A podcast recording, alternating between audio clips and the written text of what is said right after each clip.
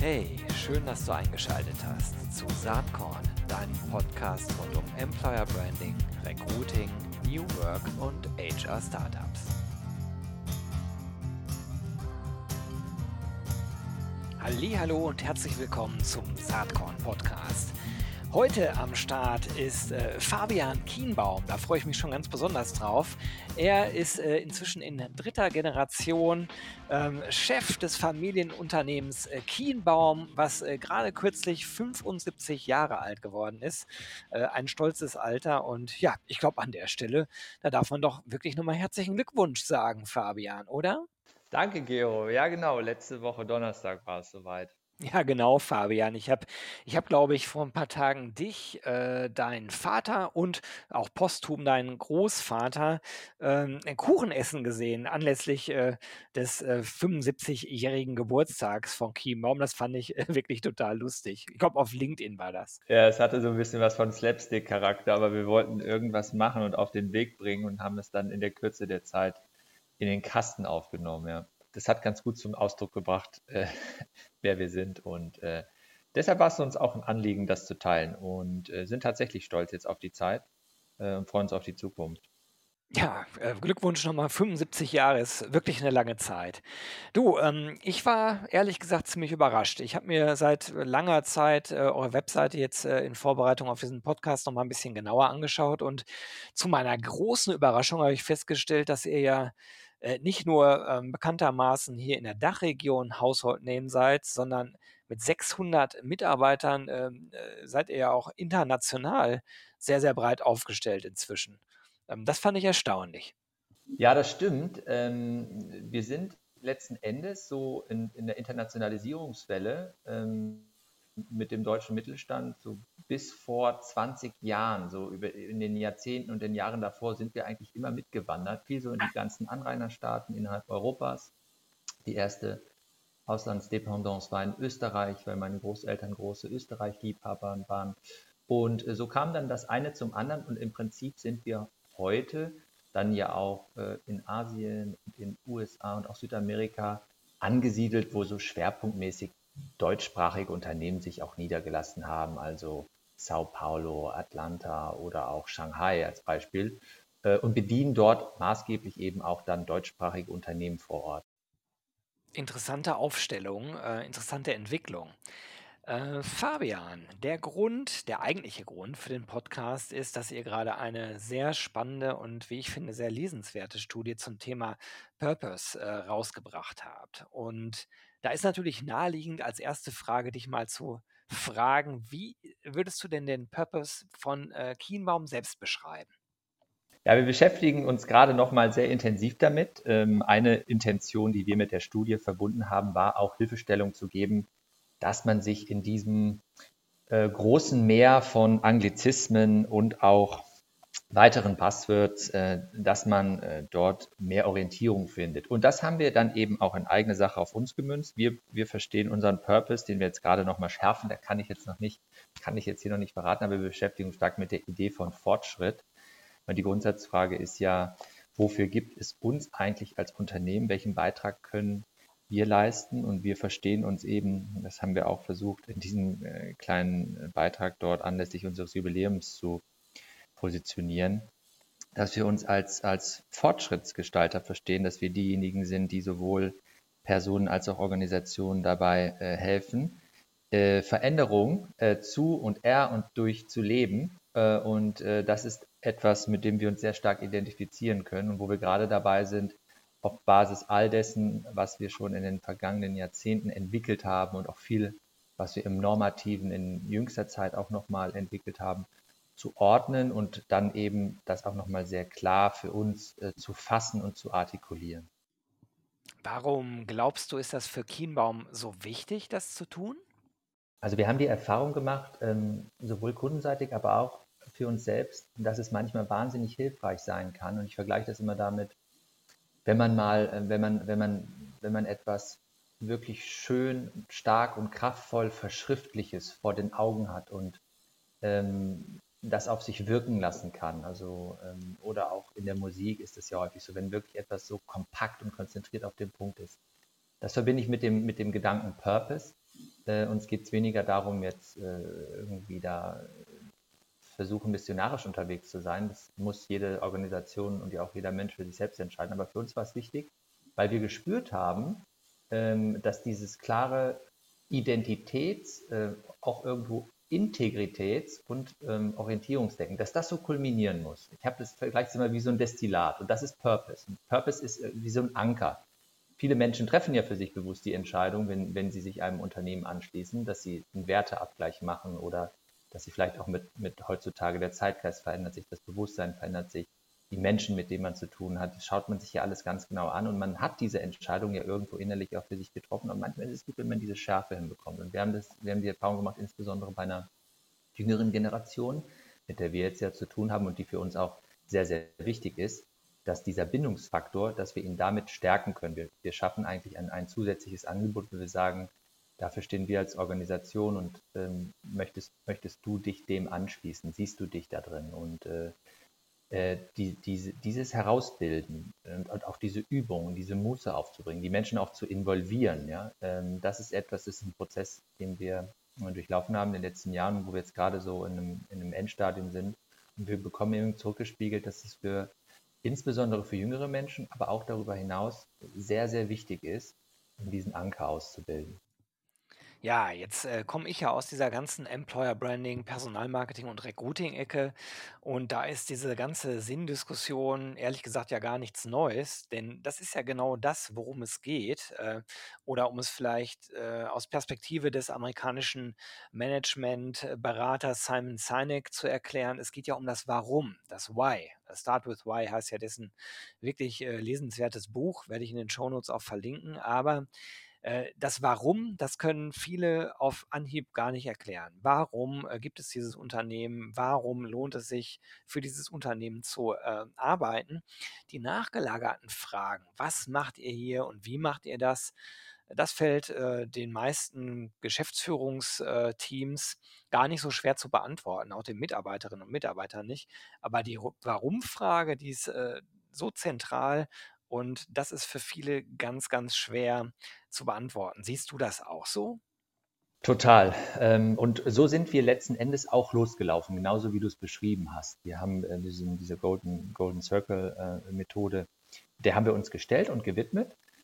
Und ähm, so ein bisschen für uns aber auch nochmal der gedankliche Durchbruch kam, und das finde ich ganz schön, das Why im Englischen kann man ja im Deutschen auf verschiedene Art und Weisen äh, übersetzen. Es ist ja nicht nur das Warum, sondern wir haben ja irgendwie sieben, acht äh, W-Wörter, weshalb äh, unter anderem, aber ein, ich glaube, ein ganz entscheidendes ist, und das finde ich gut, das kann das vielleicht auch nochmal klarer bringen, weil dadurch so eine Außenperspektive auf, aufkommt, ist das Wofür.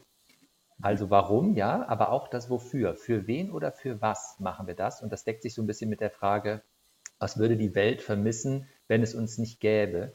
Ich finde das schön, ähm, weil ich habe die Erfahrung gemacht, das Warum ist absolut essentiell. Ich, ist, ist ja auch gut, das individuell zu beantworten, aber für eine Organisation kann man Gefahr laufen, dass es dann manchmal einen zu starken Innenfokus annimmt. Muss es nicht, aber kann. Und durch das Wofür, so unsere Erfahrung jetzt, geht so diese Perspektive direkt nach außen. Und das finde ich irgendwie gut. Und äh, das deckt sich in der Tat so. Und deshalb ist auch eine Kernaussage von uns, so wie du es gerade beschrieben hast, äh, dich hat das Thema, äh, ob deiner Profession und äh, deiner langjährigen Erfahrung seit jeher begleitet. Ähm, jetzt, jetzt ist es sehr en vogue. Ich glaube, dass so diesen inneren Kern oder manche sagen auch ein Anliegen dazu oder vielleicht ist es auch einfach nur sehr platt formulierten Zweck. Ähm, ein Zweck, aber der Zweck klingt irgendwie so, so rational, weil bei dem Purpose ist ja auch so die, die emotionale Idee wichtig. Ja, das bringt es irgendwie ganz gut zum Punkt. Ja? Äh, ja. Also es geht eigentlich alles so in eine Richtung.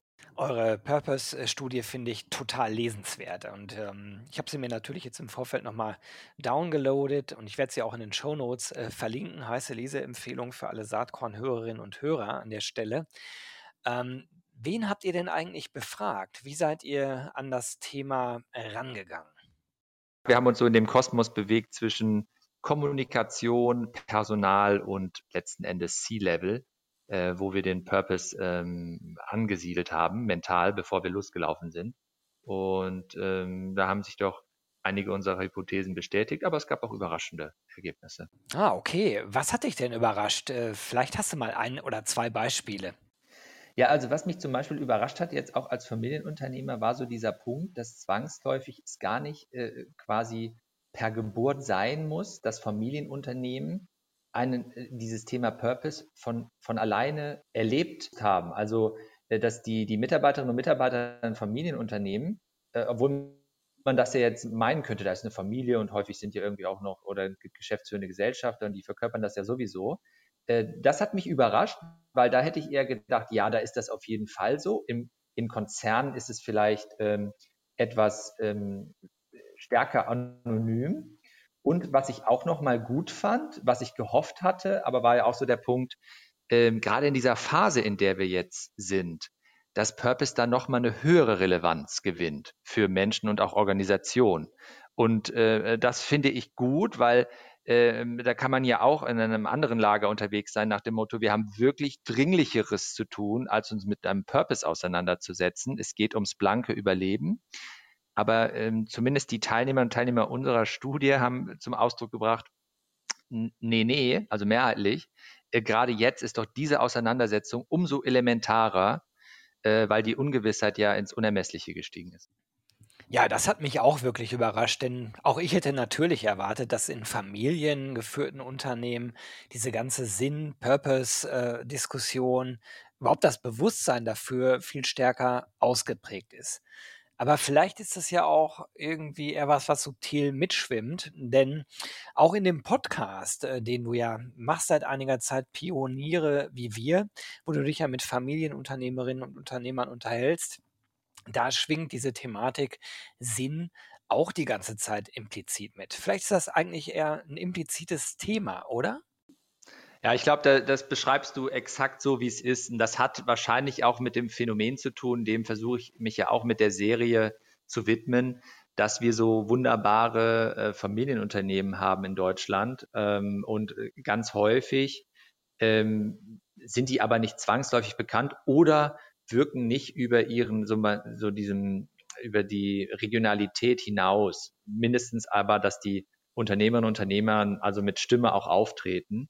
Und äh, ich glaube, es wird ganz, ganz viel gelebt und es ist ganz, ganz viel vorhanden. Aber es gibt auch so eine bewusste Zurückhaltung und gegebenenfalls auch eine gewisse Scheu.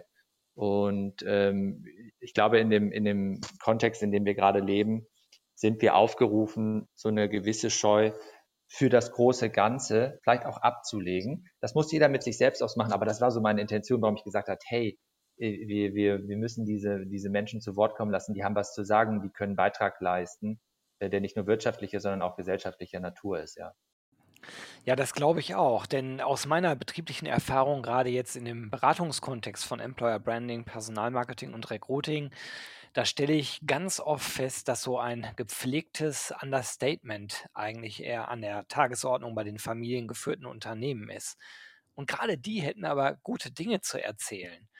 Und ähm, das ist natürlich vielleicht gar nicht so einfach, weil das auch jahrelang äh, so gut funktioniert hat, Mitarbeiter zu gewinnen und zu binden. Aber die Zeiten verändern sich und auch die, die Kommunikation an sich verändert sich natürlich sehr stark in Zeiten von einer immer größeren Bedeutung von Social Media.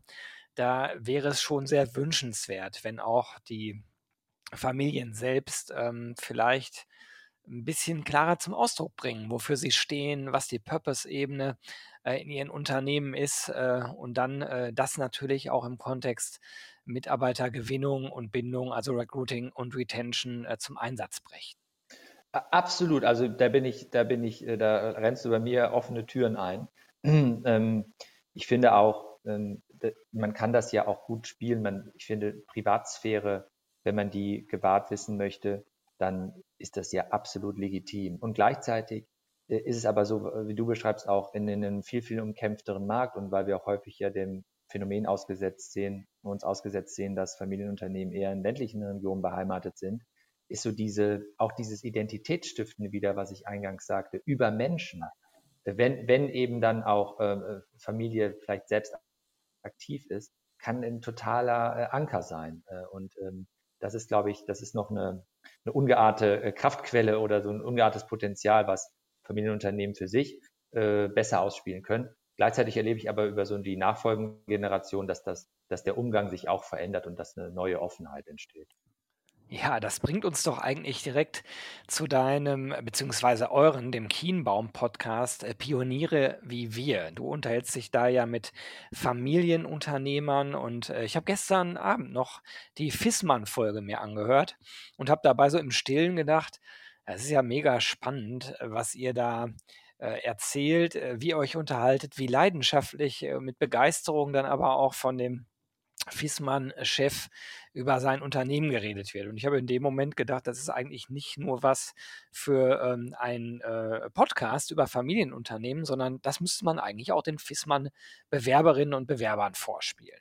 Sag mal, hast du eigentlich eine Lieblingsfolge äh, von den bisherigen Folgen von Pioniere wie wir? Alle Folgen haben wirklich Spaß gemacht und haben irgendwie immer eine individuelle Note und hängt auch total von den Charakteren ab. Aber was tatsächlich besonders war, war so in dieser Hochphase von äh, Corona, als wir bei Sixt waren und äh, Alexander Sixt äh, besucht haben, weil die Auswirkung und das Ausmaß von der Pandemie auf deren Geschäft war derart gravierend, das konnte man wirklich spüren. Und gleichzeitig war äh, die Art und Weise, wie die sich dagegen gestemmt haben und mit wie viel Kraft und Leidenschaft und auch äh, innovativen Themen, die dann wiederum aufgewartet haben, in dieser Phase äh, wirklich äh, ganz besonders und ähm, ähm, sehr wertvoll und äh, irgendwie auch ähm, speziell dabei sein zu dürfen, weil er das so, äh, so leidenschaftlich berichtet hat, wie sich das auch angefühlt hat für ihn. Und das war, war sicherlich eine Highlight-Folge, die aber auch so diesem, dieser Zeit geschuldet war, wo wir uns so inmitten des, äh, inmitten der, der Pandemie befunden haben. Auf welche Gäste dürfen wir uns denn demnächst in Zukunft bei Pioniere wie wir freuen?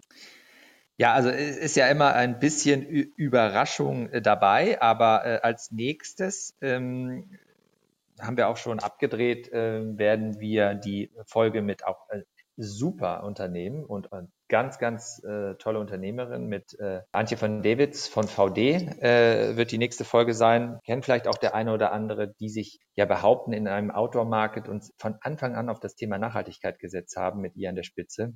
Und, und. Was wirklich extrem hören und äh, äh, empfehlenswert, war schwer beeindruckt, äh, sitzen am Bodensee.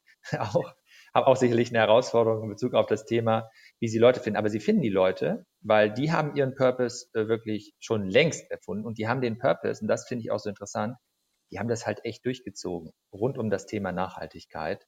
Äh, und dann nicht nur in Bezug auf das Thema Lieferketten und Materialien, die sie verwenden in ihren Produkten, sondern bis hin zu, äh, welche Kaffeebohnen haben wir hier eigentlich im Haus und so weiter und so fort. Also ich war schwer beeindruckt und es war eine sehr, sehr spannende Gesprächspartnerin kann ich wärmstens empfehlen, da reinzuhören. Ja, das ist ein wirklich spannendes Unternehmen. Ähm, passt auch gut zu unserer Purpose-Diskussion. Aber diese ganze Nachhaltigkeitsorientierung, die hat ja noch eine viel weitergehende Dimension, meiner Meinung nach. Ähm, ich habe oft das Gefühl, gerade in letzter Zeit in vielen Gesprächen, dass wir mit unserer ganzen schneller, höher, weiter äh, Denke, diesem Paradigma so langsam aber sicher an ein Ende kommen weil wir vielleicht davon profitieren, aber andere stark äh, darunter leiden, äh, andere Menschen irgendwo auf diesem Erdball. Und wie kann eine Wirtschaft eigentlich aussehen, ein System aussehen, wo es Spaß macht zu arbeiten, wo man natürlich auch Geld verdient, wo man aber entsprechend hohe moralische und ethische Ansprüche ansetzt. Das ist äh, wahrscheinlich wirklich eine große Herausforderung. Wie denkst du darüber, Fabian? Diese Bereitschaft, das, was du ansprichst, diese Bereitschaft für die Veränderung und auch ähm, das Akzeptieren, dass man ein Opfer bringen muss, weißt du? Also wahrscheinlich ist es an vielen Stellen einfacher, Geschäft zu betreiben, wenn man gewissen moralischen oder ethischen Vorstellungen nicht folgt, ja, oder wenn man eben vielleicht die Umwelt und die Natur und die Nachhaltigkeit nicht in den Vordergrund rückt. Aber wenn man das macht, und ich glaube, dann ist wieder dieses Thema Erlebbarkeit, Authentizität. Letzten Endes das, was man auch wirklich verkörpert als Organisation mit den handelnden Akteuren. Wenn, wenn das Hand in Hand geht, dann ist das einfach total kraftvoll und, und das, das, wir suchen das, glaube ich, verstärkt, weil es eben auch Orientierung gibt, Sicherheit und man kann das mit seinen Grundsätzen besser vereinbaren.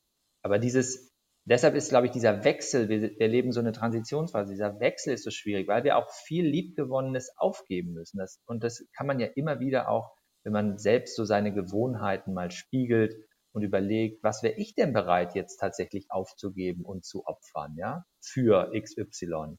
Äh, dann kommt man, glaube ich, schnell dahin, wenn man das so in einem globalen Kontext betrachtet und dann auch für Organisationen beantworten, muss. Und ist in der Tat, wie du beschreibst. Und deshalb brauchen wir eben diese starken Stimmen und Menschen, die da voranpreschen, um auch Vorbilder zu erzeugen und, die auch Mut machen. Darum geht's ja. Man braucht, es ist ja auch nicht immer schlechter oder böser oder nicht vorhandener Vorsatz, sondern es kann ja auch Ängstlichkeit sein und Sorge. Und ich glaube, dieses Thema Mut und Zuversicht, das ist so essentiell aktuell.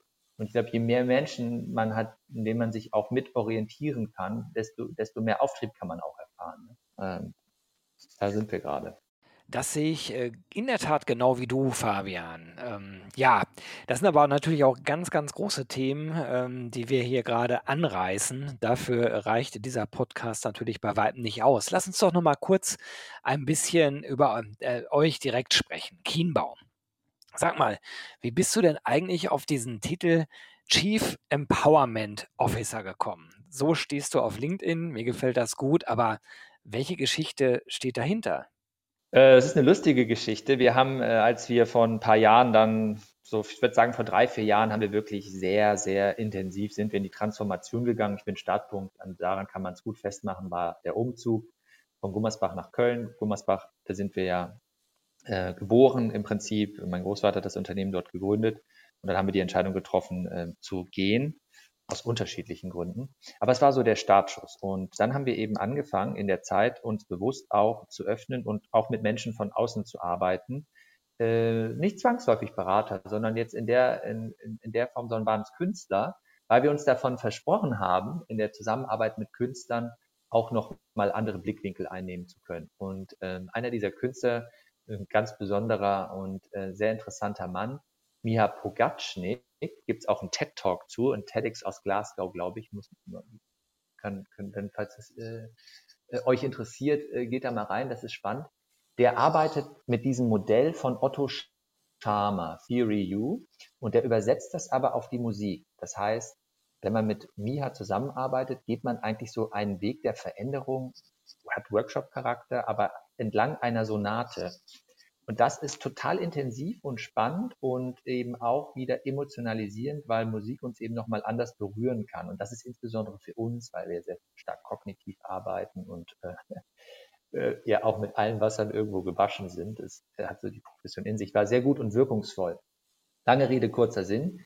Mia hat eben auch immer bewusst auf die auf die Kraft der Sprache hingewiesen. Ist ja kein deutscher Muttersprachler, aber nichtsdestotrotz sehr kultiviert, sehr bewandert und kam dann eben auch zu dem Punkt nach dem Motto, was ist eigentlich heute das ideale Führungsbild? Wie funktioniert Führung eigentlich? Was, was verbinden wir mit Servant Leadership, wie auch immer wir das taufen? Und dann war eben das Thema Empowerment ganz groß. Und dann hat er gesagt, eigentlich ist es doch heutzutage ist nicht mehr äh, Executive im Sinne von exekutieren, sondern Empowerment im Sinne von befähigen. Das wäre doch genau das Richtige für dich Fabian. Und dann habe ich darüber nachgedacht, oh, da war ich war gerade so in der Transition. Mein, mein Vater und ich hatten also die letzte Zeit auch noch gemeinsam gemacht und gesagt, okay, das, das entspricht mir, das, das bin ich. Äh, und dann habe ich das übernommen. Und so kam das, dass dieser Titel äh, eben Fuß gefasst hat ähm, und entspricht sehr stark immer der Philosophie und der Art und Weise, wie wir Kultur für uns mittlerweile verstehen und wie wir eben Möglichkeiten schaffen wollen, dass die Menschen bei uns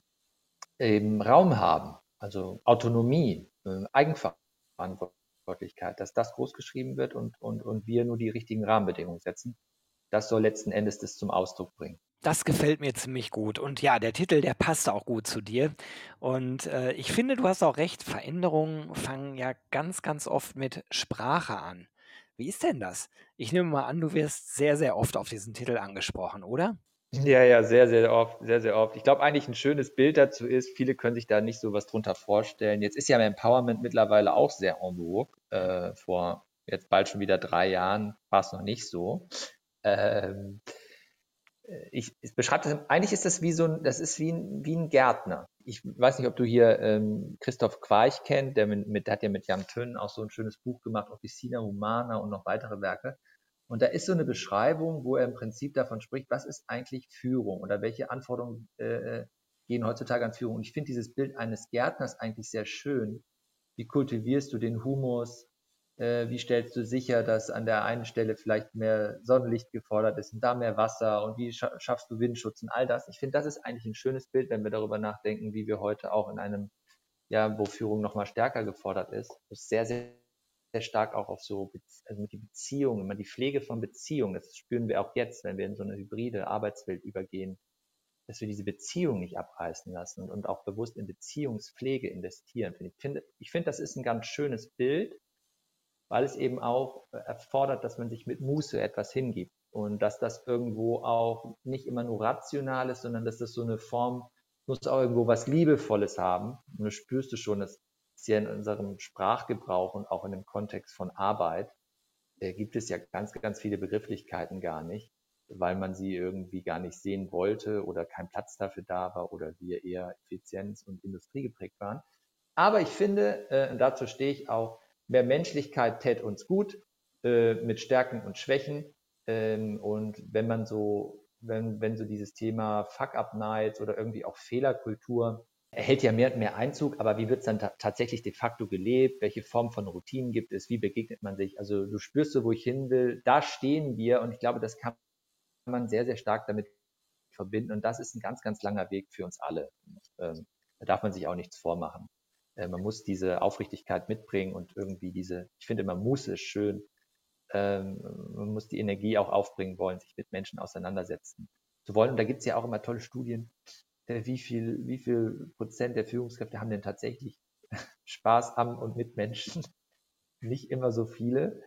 Äh, da gibt es ja auch viele, viele Phänomene, Peter-Prinzip und so weiter äh, ja, dem muss man irgendwie entgegensetzen, mehr stärkenbasiert denken. Ne? Ich weiß nicht, wie du das siehst, aber meine Beobachtung ist, äh, man in vielen Stellen über Systeme, ja, und über Strukturen, wo man ja irgendwie einen, einen ordentlichen Ordnungsrahmen schaffen will, in Organisationen, ist man aber auch Menschen mit ihren Stärken und Schwächen nicht immer gerecht geworden. Insbesondere Führungskräfte sind häufig dann in so Rollen gefangen, wo sie so eierlegende Wollmilchsäue sein sollen, was aber vielleicht gar nicht irgendwie äh, ihren persönlichen Präferenzen und auch den Passionen entspricht. Und ich glaube, wenn man da mehr Flexibilität zulässt, ja, wenn man irgendwie laterale Bewegungen in Organisationen erlaubt, wenn man auch mal wieder zurücktreten kann, wenn man lebensphasenabhängig vielleicht auch Aufgaben übernehmen kann, wenn das gelänge, also da mehr so Durchlässigkeit zu erzeugen und nicht äh, zu stark in Status und Ego und all das zu denken, wenn das gelänge, äh, dann, dann könnten, glaube ich, die Leute in spezifischen Rollen und mit spezifischen Aufgaben verbunden viel mehr Beitrag leisten, äh, der dann auch ihnen wiederum fährt. Und manche können eben nun mal besser mit Menschen und andere sind super im Sales und was es noch alles gibt, so, so viele Themen. Da tun wir uns noch schwer, ist meine Beobachtung. Ne? Gilt übrigens auch für uns, da arbeiten wir sehr, sehr stark dran. Wie gelingt uns das viel stärker, ähm, irgendwie rollenbasierter zu denken und zu agieren? Das ist, glaube ich, die ganz, ganz große Kunst. Ähm, und wie verbindet sich das mit Performance Management und so weiter und so fort? Äh, ich, ich glaube, du kannst da auch ein Lied von singen. Da, da erlebe ich gerade viel so in der, in der Arbeitswelt, wo wir stehen. Das geht mir auch so. Eine Sache, die, die mich in letzter Zeit umtreibt, ist ähm, das Thema Personal an sich. Also da, da geht es ja auch mit dem Begriff schon los. Human Resources ist in meinen Augen derart altbacken und aus der Zeit gefallen. Äh, außerdem setzt es irgendwie Mitarbeiterinnen und Mitarbeiter mit Kapital gleich oder vielleicht Maschinen gleich. Das finde ich nicht gut. Vielleicht sollte man eher über Human Relations oder People und Culture nachdenken. Was mir aber auch fehlt, sind mehr ähm, Menschen an zentralen Stellen, äh, ich gucke mal in Richtung der Personalvorständinnen und Vorstände, ähm, die vielleicht sich klarer positionieren, klarer Stellung beziehen und klarer und deutlicher wirklich es zum Ziel machen, ähm, in diese neue Arbeitswelt zu kommen, wo vielleicht das Ego nicht mehr so eine ganz große Rolle spielt. Wie nimmst du das denn wahr? Also ich glaube sehr fest daran, dass äh, äh, HR, ich mag den Begriff Human Relations oder auch so People und Culture, finde ich fast, passt es ganz gut zusammen, zukünftig an Relevanz gewinnt. Und warum glaube ich das?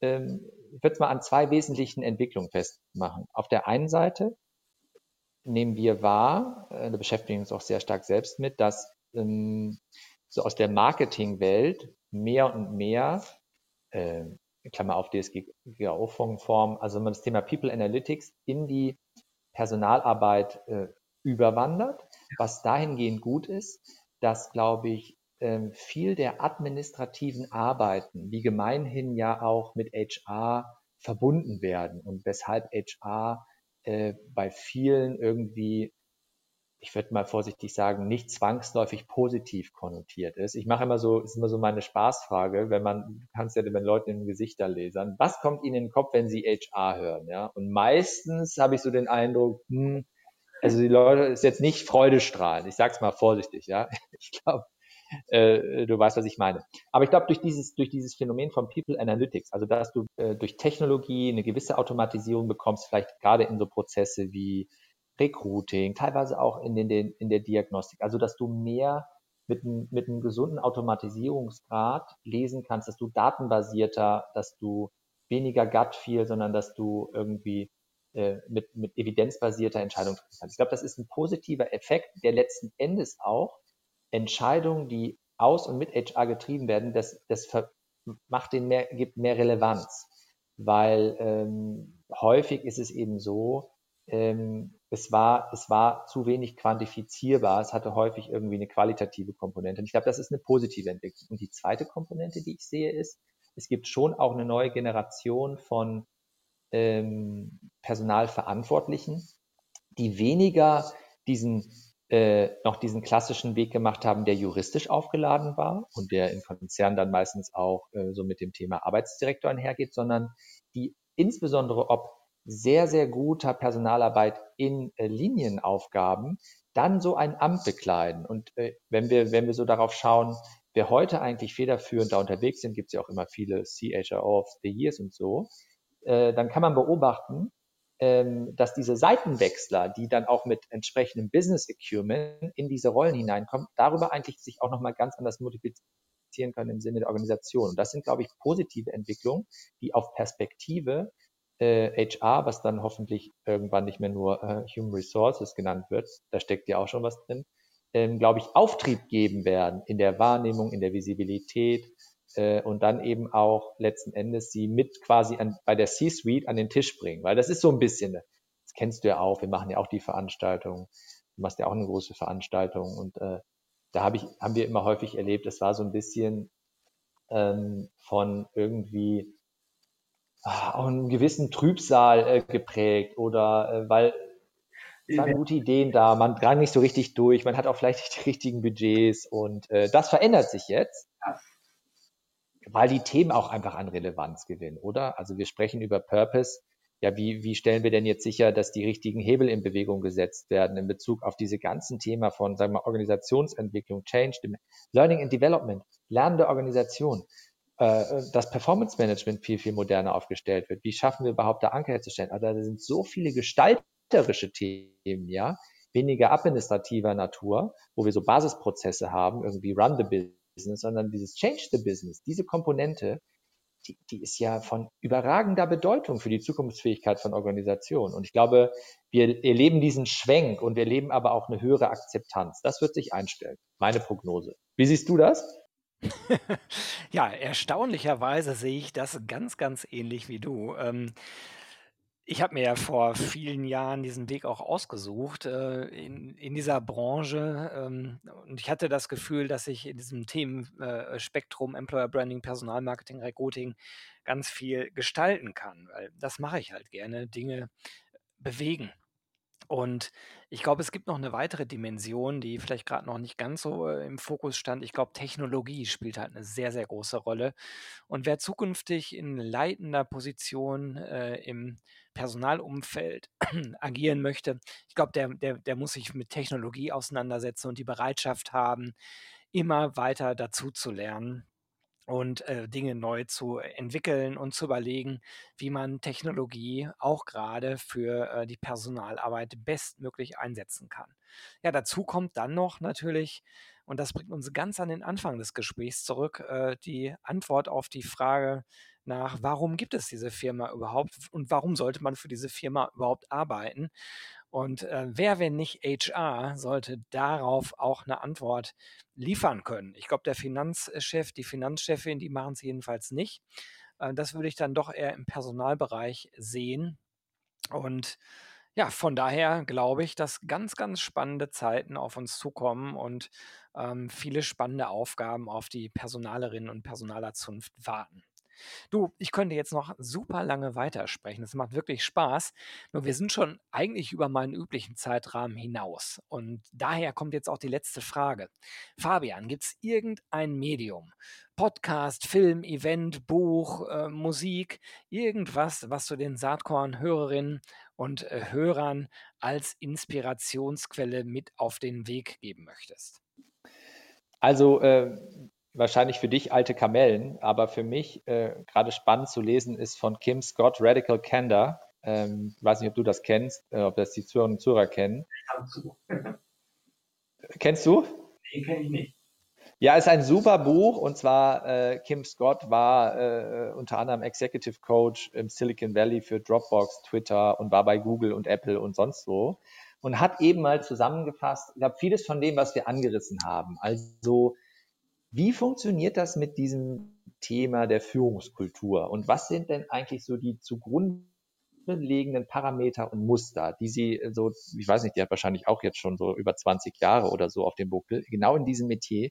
Und ich habe gerade erst angefangen, aber ich weiß schon, dass es mir gefallen wird, weil es halt sehr, sehr businessnah ist. Ja, und ich finde das gut. Und ich glaube, äh, hinten raus stehen auch noch mal so ein paar äh, äh, Tricks, wie man sich dem Thema widmet.